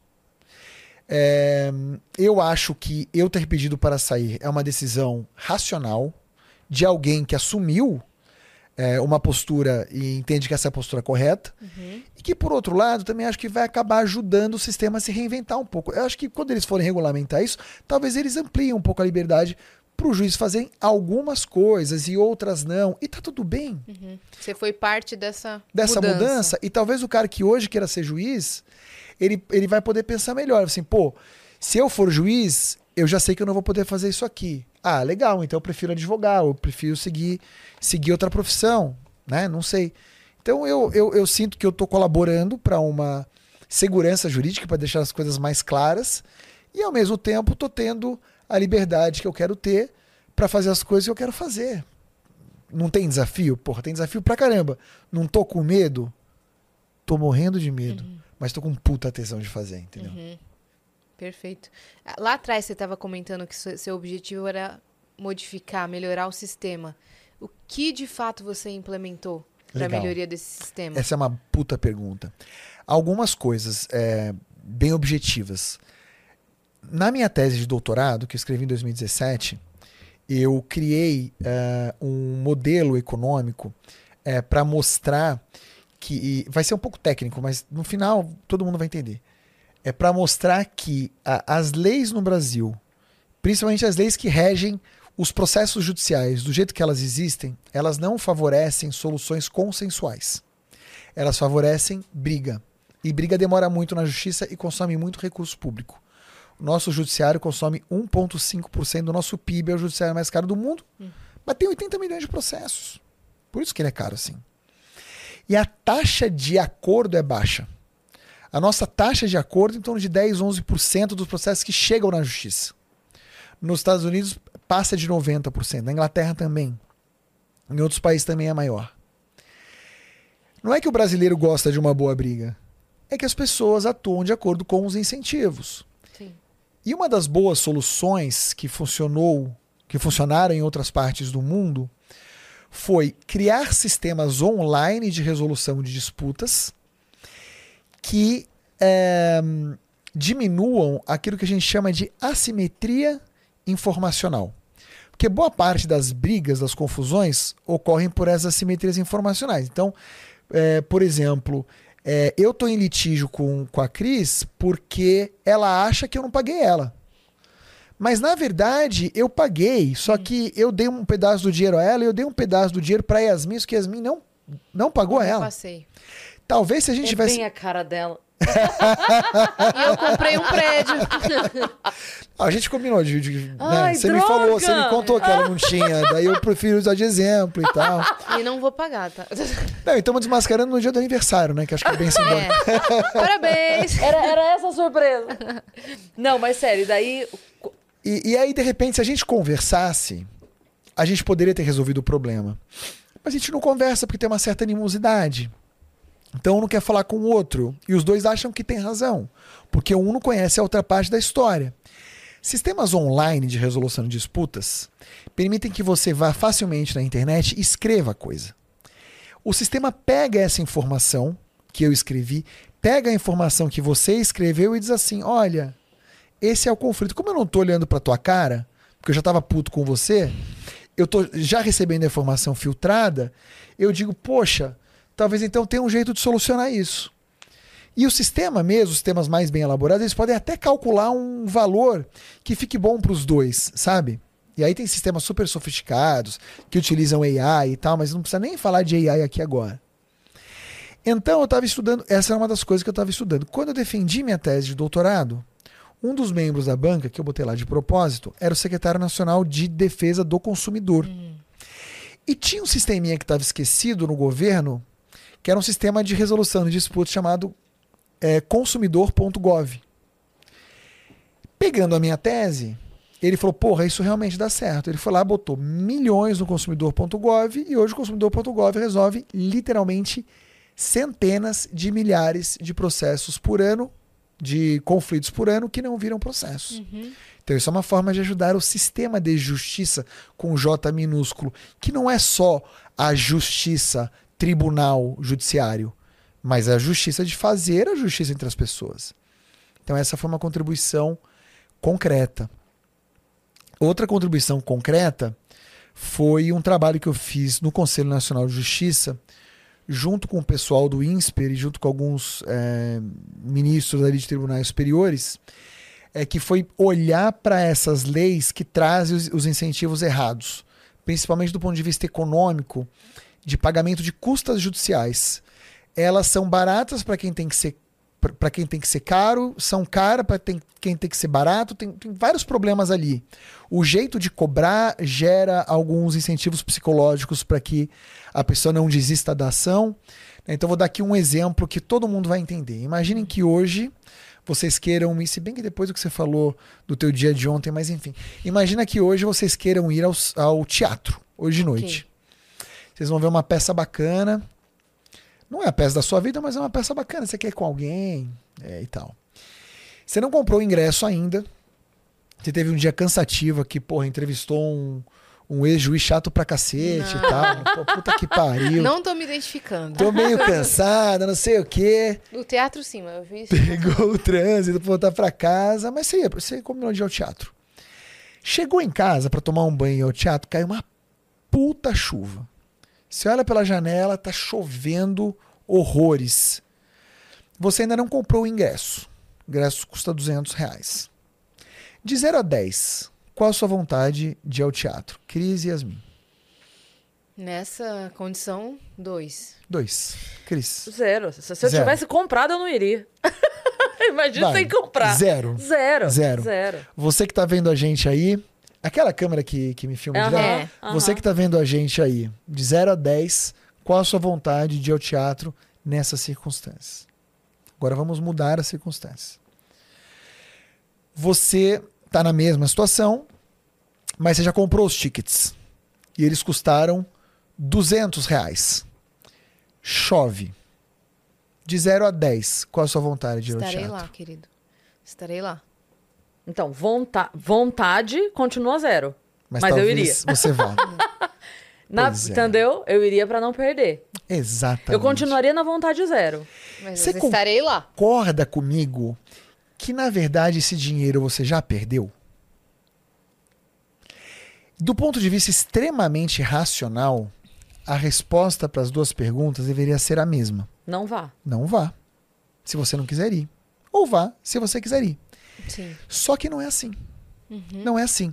Por um problema que a gente chama de eh, sunk cost fallacy, a, a, a falácia dos custos a fundo perdido. Não é racional, mas por algum motivo, quando a gente investe tempo, energia ou grana em alguma coisa, a gente fica apegado àquilo. É por isso que casamentos eh, ruins perduram no tempo. Que o cara fala, porra, mas eu já tô casado. Os meus não, né? É, Deixando claro, é, né? é, deixando claro. Qu- qu- quando, A quando, Ana tá com rola de macarrão lá. não, a Ana sabe que o nosso casamento é maravilhoso, então isso não vai acontecer. É, mas, mas tem muito isso. Eu, eu conheço gente assim. O cara tá casado há 20 fucking anos. E o cara tá infeliz. Eu falo, cara, mas e aí? Ele, cara, eu tô casado há 20 anos. Como é que eu vou me separar? Eu, caralho, mas ainda dá tempo de você ser feliz. A pior coisa do que estar casado e infeliz há 20 anos é você estar casado e infeliz há 20 anos em um dia. É, exato, e por aí vai. Por que eu tô dizendo isso tudo? Mas teve um detalhe da circunstância do exemplo Do exemplo. que você falou, você quer ir ao, ir ao teatro, você combinou, entendeu? Então, parte do princípio que eu quero ir, então eu tô com vontade de ir. Sim. Então, se eu comprei, eu vou. E tá chovendo, eu vou. Porque eu já tava com vontade. Mas aí, assim, investir. Deu mais vontade ainda porque eu não a quero perder a aquela vontade grana. muda, é impressionante. Agora, se eu não comprei e tá chovendo pra caramba e tá tudo dando errado. Ah, então vamos me- deixar para outro é. dia. É. Agora pensa no processo judicial. O mesmo exemplo. Quando eu vou ajuizar uma ação, eu vou lá, contrato um advogado, pago uma grana pro cara. Aí eu tenho que pagar o que eles chamam de custas processuais. As custas processuais são pagas no início do processo. Cara, eu já contratei advogado, eu já me aborreci, eu já paguei as custas processuais. Eu vou até o fim com essa Eu merda. vou até o fim dessa porra, entendeu? Se eu dividir as custas processuais ao longo do processo, eu gero um incentivo inverso. Eu paguei um pouquinho aqui. Aí o juiz citou a Cris, ela vem falar: quem sabe a gente faz um acordo? Pô, não tô muito afim de fazer, mas para continuar, vou ter que pagar mais. Eu mudo o incentivo. Eu passo a ter uma chance maior de realizar um acordo e de encerrar um processo Tipo assim, se, eu- do que continuar o processo. se a gente fizer o acordo, você para de pagar onde tiver.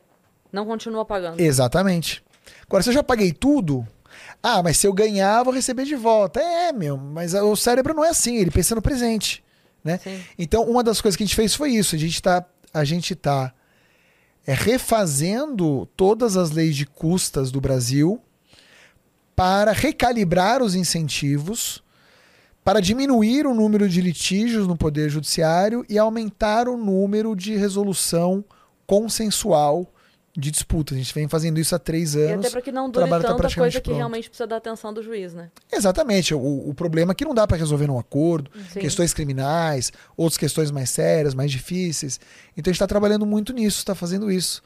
É, então acho que essa é uma contribuição bacana também. Sim. Então eu gosto quando Ótimo eu exemplo. dou essas contribuições mais sistêmicas, né? É, E agora eu tô falando com os advogados. Acho que essa é uma contribuição sistêmica, se eu falar com muita gente. sim, sim. E, Não é verdade? Inclusive, vai retomar, né, sua profissão de advogado, vai pegar a carteirinha da OAB. Além disso, Além né? disso. pretendo ser um advogado é, que vai fazer parte desse exército que no fim do dia é o exército que mais pode fazer diferença para o sistema de justiça. Você quer ir São qual um área? milhão e meio de pessoas. Então, é, eu não, não parei assim muito para pensar nisso ainda. Na verdade, a advocacia é uma possibilidade que se abre no momento em que eu saio da justiça, né? Então, eu acho que também, enquanto eu estava juiz, eu não me sentia muito à vontade para é, conversar com pessoas a respeito desse assunto. Então, agora que eu saio, eu estou mais aberto para entender melhor as áreas, para conversar melhor. Mas certamente eu sei o que eu não quero fazer. Uhum. Então, não, não pretendo é, atuar em demandas assim de massa, porque eu também não quero voltar a tolar o Poder Judiciário é, de processos. Eu gosto muito de trabalhar com direito e tecnologia, porque é uma área de estudo minha e eu acho é. que a é. tecnologia tem muito a contribuir. Eu queria muito, sabe, que os escritórios de advocacia funcionassem de uma forma mais humana. Sim. Com mais gestão, com mais respeito às pessoas, é, com desenvolvimento de skills que normalmente a gente não aprende na faculdade de direito. Gestão, liderança, negociação, criatividade, bom uso da tecnologia.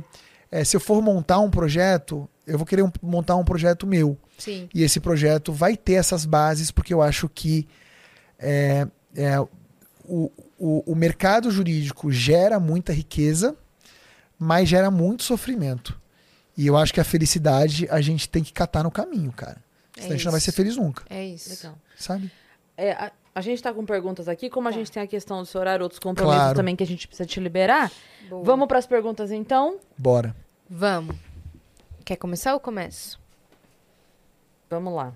Deixa eu virar aqui. Mr. Diggs mandou boa tarde, galera. Queria perguntar ao doutor como resolver os problemas nas penitenciárias do Brasil. É possível ressocializar um criminoso? E o problema de superlotação? Uau, que pergunta, pergunta, hein? A gente poderia depois marcar um outro podcast. Para responder só essa pergunta. Só para discutir esse tema. Sim. Não é verdade? É, eu costumo dizer o seguinte: se a gente quiser resolver o problema da criminalidade no Brasil, a gente precisa começar pelos presídios. Né? Porque literalmente a gente bota a pessoa lá e esquece. Então nós temos que começar pelos presídios. Dá para resolver o problema? Dá, basta querer. É, e aí eu vou falar uma coisa que vai bugar um pouco o cérebro das pessoas, que é o seguinte: quando eu digo isso, a impressão que dá, porque todo mundo bota todo mundo numa caixinha hoje em dia, né? Uhum. Ah, esse, esse aí é um garantista, né? Ele quer soltar todo mundo. Não. Eu quero dar condição para que a pena cumpra com a sua função. É. Que é, num primeiro momento, tirar aquele cara que está causando dano da, da sociedade, mas, por outro lado, é, melhorar essa pessoa para que ela possa voltar para a sociedade. Talvez até a gente tenha que prender melhor. Fala-se que prende, é, prende-se muito e prende-se mal no Brasil. Não sei, porque quem fala isso não tem os números certinhos, né? É, talvez até a gente prenda mais. Para poder prender mais, se for o caso, com todo respeito, a gente precisa prender melhor.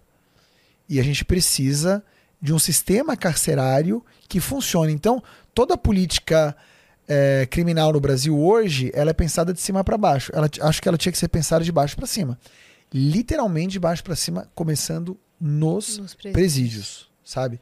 Porque ali é que se forma todo o universo criminoso, né? Uhum. E vai ser muito difícil. É, é, esse é um tema realmente muito complexo que é. precisaria de mais tempo para destrinchar. Assim. É que tem, assim, tem no, assim, são milhares e milhares de situações, mas só para dizer em dois extremos, né? Só para falar de, de duas situações opostas e preocupantes com o mesmo problema, é a gente tem, por exemplo, situações de pessoas que passam anos e anos presas injustamente só porque não conseguem, não, só porque não tem acesso, de fato. A gente já viu casos assim. Tem, tem muita que tá correta? Tem, mas uma incorreta é de arrebentar o coração, velho. Sério. Assim, você. É, tem casos que a gente vê, e a galera pode pesquisar no Google, de gente assim que demorou. Perdeu família, perdeu esposa, perdeu filho, perdeu trabalho, perdeu tudo por uma acusação que não era verídica e você não recupera mais esse tempo dessa pessoa. Ah, mas aí tem, mas aí tem, como fala, é, paga, é, indenização do Estado, nananana.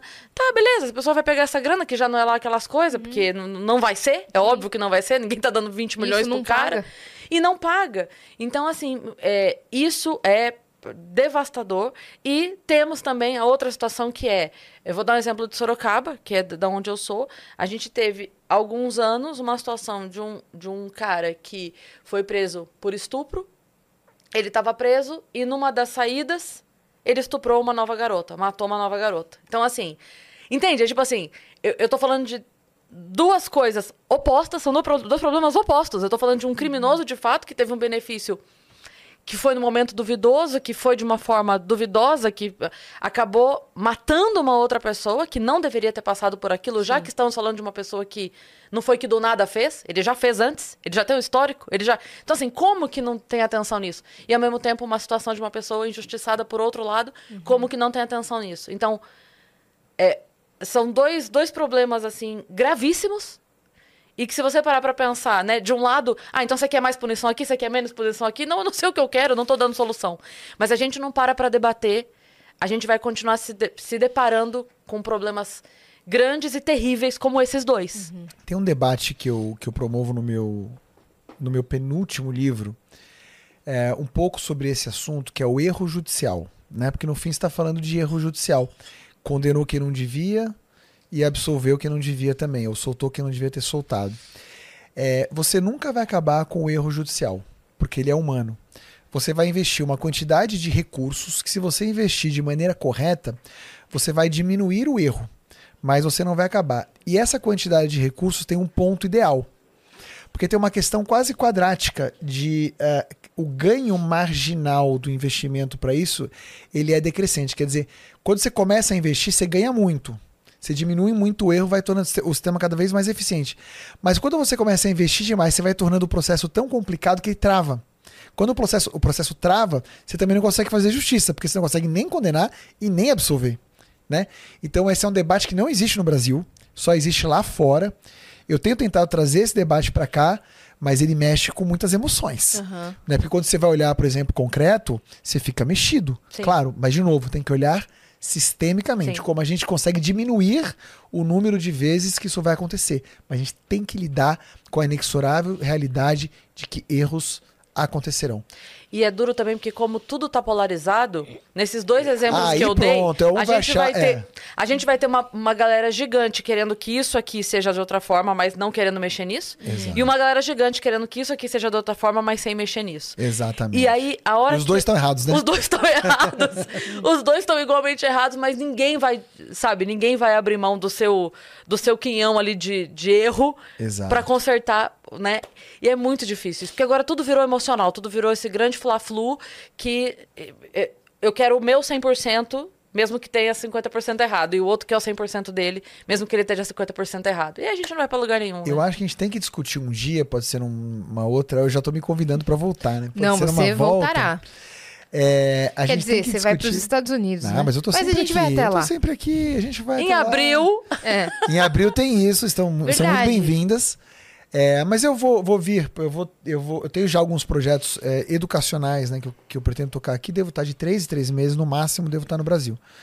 É, mas a gente tem que voltar aqui para discutir essa dicotomia entre o cérebro racional e o cérebro emocional, É. para as pessoas entenderem o que, que elas estão fazendo com as próprias opiniões, sabe? Se a gente conseguir esclarecer um pouquinho e mudar, sei lá, 10% da audiência que está vendo a gente aqui hoje, a gente vai causar um bem enorme para nossa sociedade. Com certeza. Perfeitamente respondido. Ó, o Miguel Fernandes, nosso viajante assíduo. Salve, salve, viajantes. Alerta de trocadilho. Ele manda Lá sempre vem. um trocadilho. O que o Chris Martin disse quando perguntaram se hoje era aniversário de uma das hosts do Vênus? Essa é uma pergunta para mim? É. Não, é pra, pro público pensar. Deixa repete? o que, que o. Chris Martin Qual? O disse? que o Chris Martin disse quando perguntaram se hoje era aniversário de uma das hosts do Vênus? Não sei. Yes, Yeah. man. Yes, man. Porque tudo ele fala yes, man. É, não, porque Yasmin, Yes, man. Ah! É o trocadilho. Eles perguntaram pra ele se era. sacou, Entendi. Tô, Parabéns, tô, do seu fã número lerdo. 4, Carioca. Deixei uma mensagem carinhosa pra ti na DM do Insta. Vou ver, Miguel. Obrigada. Você é incrível e merece o mundo. Obrigada. Agora uma pergunta pro Eric, tá? Fechamos essa parte. Eric, o que você acha de séries sobre advocacia? Como Suits, por exemplo? Acho que elas incentivam ou atrapalham quem deseja começar a estudar? Eu acho que se ela te causou impacto de alguma forma, ela te inspirou de algum jeito, né? É, mas é bom você saber que quando você for para a realidade, será muito diferente. Até porque Suits é um filme, é uma série. Que é muito legal, por sinal. Eu, quando eu tava usando pro TOEFL, eu ficava vendo Suits e tentando ler as legendinhas em inglês. Mas. De termos até é jurídicos, né? É, tem, tem assim, tem um pouquinho É, de. Você vê que eles tiveram uma consultoria ali pra fazer é, a série com alguns termos jurídicos e O tal. How to Get Away with Murder também, né? É, How to Get Away with Murder eu não, eu não vi inteiro, eu vi uns dois, três episódios. me- me- Drop da lá. Diva também. É, tem, tem É muito com- drama, mu- muita fantasia. É, ali, esse, tem né? esse é Drop muito Diva também. fantasioso, é. Um que eu vi inteiro foi aquele de uma advogada mulher, como é que chamava? Bem legal. Não é esse Drop da Diva? Não. É tipo How to Get Away with Murder, mas É tipo Sul, só que ao invés de ser Nova York, é Chicago. vou te falar. É... Não é Law and Order? Não, né? Não, não é Law and Order. É uma Sério? advogada lindíssima, inclusive. Amor, todo respeito. A segunda mais linda, né? é. a segunda mais linda. Não, nem a segunda. Tá, Ó, tá tem. Vou falar 10 séries de advogado. Procurei aqui. Tem o Drop Dead Diva, Trapped, Uh-uh. Boston Legal, Não. The Good Fight, Esse aí, não. The Não. Good Wife. The Good Wife. The Good Wife. Certeza? Absoluta. Bota aí, The Boa. Good Wife. The Good. Isso mesmo. Apareceu? Uhum. Olha lá. É bem legal. É mais pé no chão do que Suits. Suits é mais assim, fancy, né? Em Nova York, tá, tá, os caras milionários e não sei o quê. E The Good Wife é mais escritório de advocacia vida real, assim. Legal. Talvez, talvez Boa. vale a pena assistir. Então, séries recomendadas. Vamos pra última? Sim. Bora. Lógico. Vamos lá. M de Marquito mandou: Olá, boa tarde, meninas e doutor Eric. Primeiramente, parabéns e aço, tudo de muito bom pra você sempre. Obrigada, Marquito. Agora, a pergunta séria para o doutor. Tenho uma ex-companheira que possuía uma união estável, mas que se negou a desfazê-la mesmo após nos separarmos. Há uma média de tempo para o prazo de um processo litigioso? Há uma média de tempo para um processo litigioso. Bom, é, existe uma média que vai te ajudar pouquíssimo, que é basicamente a média calculada pelo Conselho Nacional de Justiça. É, um processo em estoque no Brasil hoje, na fase de conhecimento, que é na fase de decidir quem está certo quem está errado, leva em torno de cinco anos, a depender de onde ele está. Pode levar mais, pode levar menos. Lembrando que se você tiver disposto a buscar um acordo, você pode solucionar esse processo em muito menos tempo. É isso. Perfeito. Eric, muito obrigada por ter vindo. Eu que agradeço. Daqui a pouco você vai estar em outro evento, né? Vou, na verdade, eu vou para a OAB para dar entrada na retomada da minha carteira de advogado. É. E depois eu vou voltar para esse outro evento. Eu quero dizer que foi um prazer. Tô indo com o coração partido, porque eu ficaria aqui conversando mais um tempão Tava com muito vocês. legal, Tava né? Tão agradável, Muito legal. pelo menos para mim. Não, pra mim também. Foi muito legal. Foi muito gostoso. Mas a gente vai se ver outras vezes, Sim. não tenho, tenho dúvida disso. Senão a gente acaba com vários temas. Não, vamos deixar pra mais. É, É tem muita isso. coisa polêmica legal pra gente falar, né? Tem, aqui essa casa você já conhece, você já veio aqui, você já veio na outra, né? Sim, sim, sim, sim. A gente vai voltar com toda Boa. certeza. E a gente, obviamente, vai ter um momento especial agora, porque temos uma aniversariante do dia. Ah, a gente não vai deixar de cantar um de parabéns pra nenhum. ela. Com certeza. Olha Ah, só. obrigada. Uhul! Não vai botar fogo em mim. Pelo amor de Deus. Nem nada, já não Foi? ali. Foi? Com velhinha ou sem velhinha? Foi. Aê! Foi aê! Parabéns pra você nessa data querida. Muitas felicidades, muitos anos de vida.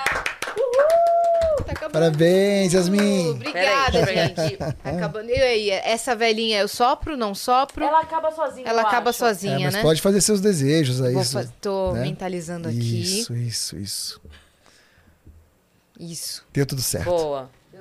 Amém. Obrigada, Deus te abençoe. Pelo bolo. Obrigada pela presença, tá, Obrigado Eric? eu, de verdade. Valeu mesmo. Que você Obrigado tenha um lindo espaço. dia. Vai ser. se Uma Deus ótima quiser. mudança. Vocês também, obrigado. E a gente se fala. É, Boa. qual é a sua rede social quando ela voltar pra galera te seguir? Ah, grande, olha. Se vocês simplesmente entrarem no Instagram e digitarem Eric Navarro, eu vou aparecer lá. Possivelmente amanhã ou depois de amanhã. Em né? algum momento. Mas as minhas redes já estão liberadas, como eu disse, tá tudo certo, feito da maneira adequada mesmo. Só o Instagram tem que apertar lá os botõezinhos. Mas daqui a pouquinho estarei lá. Eric Navarro, meu nome, a minha rede é Eric Navarro Volcart. Mas digitou Eric Navarro, eu vou aparecer ali com certeza, você vai me reconhecer. E a gente vai bater muito papo, vai falar muita coisa bacana sobre direito, sobre como é, juntar a capacidade de é, evoluir profissionalmente, mas também evoluir como pessoa. Uhum. Tudo que eu aprender lá fora, eu vou compartilhar com vocês e quero aprender muito com vocês também. Exatamente, é isso Legal. aí. Então- Tamo junto. E você que ficou até aqui também se inscreve no canal do Vênus. Vandes, me traz a espátula pra eu ir partindo o bolo aqui pra encerrar o episódio assim, fazendo ótimos desejos. Ontem no Ticaracati Cast já fiz. Hoje vou fazer mais, à noite mais, Boa. de baixo pra cima. Isso. Então se inscreva aí no canal do Vênus como um presente de aniversário. Também sigam a gente em todas as redes sociais. O Vênus Podcast para ficar de olho na nossa agenda. Muito obrigada por todas as mensagens que estou recebendo, estou lendo aos poucos. Um beijo. Também sigam a gente aonde, minha parça? Nas redes pessoais, sensuais. Aham. Cris Paiva com dois S e As e Assine. Segue a gente lá no Instagram. É Um beijo. isso e até amanhã. Não, amanhã não. Não, é segunda. sábado. É que a gente tá tão doido, Ou né? terça. Até segunda é, ou bom dia. terça. Não, semana que vem, até segunda. Até semana que segunda. vem, é, a gente tem novidades pra vocês também. Uau. Né, esse segundo semestre. E boa viagem, boa sorte nesse novo ciclo também. É. Obrigado, obrigado, Yasmin. Obrigado, Cris. Beijo pra todo mundo. Tchau. Servidos bolo?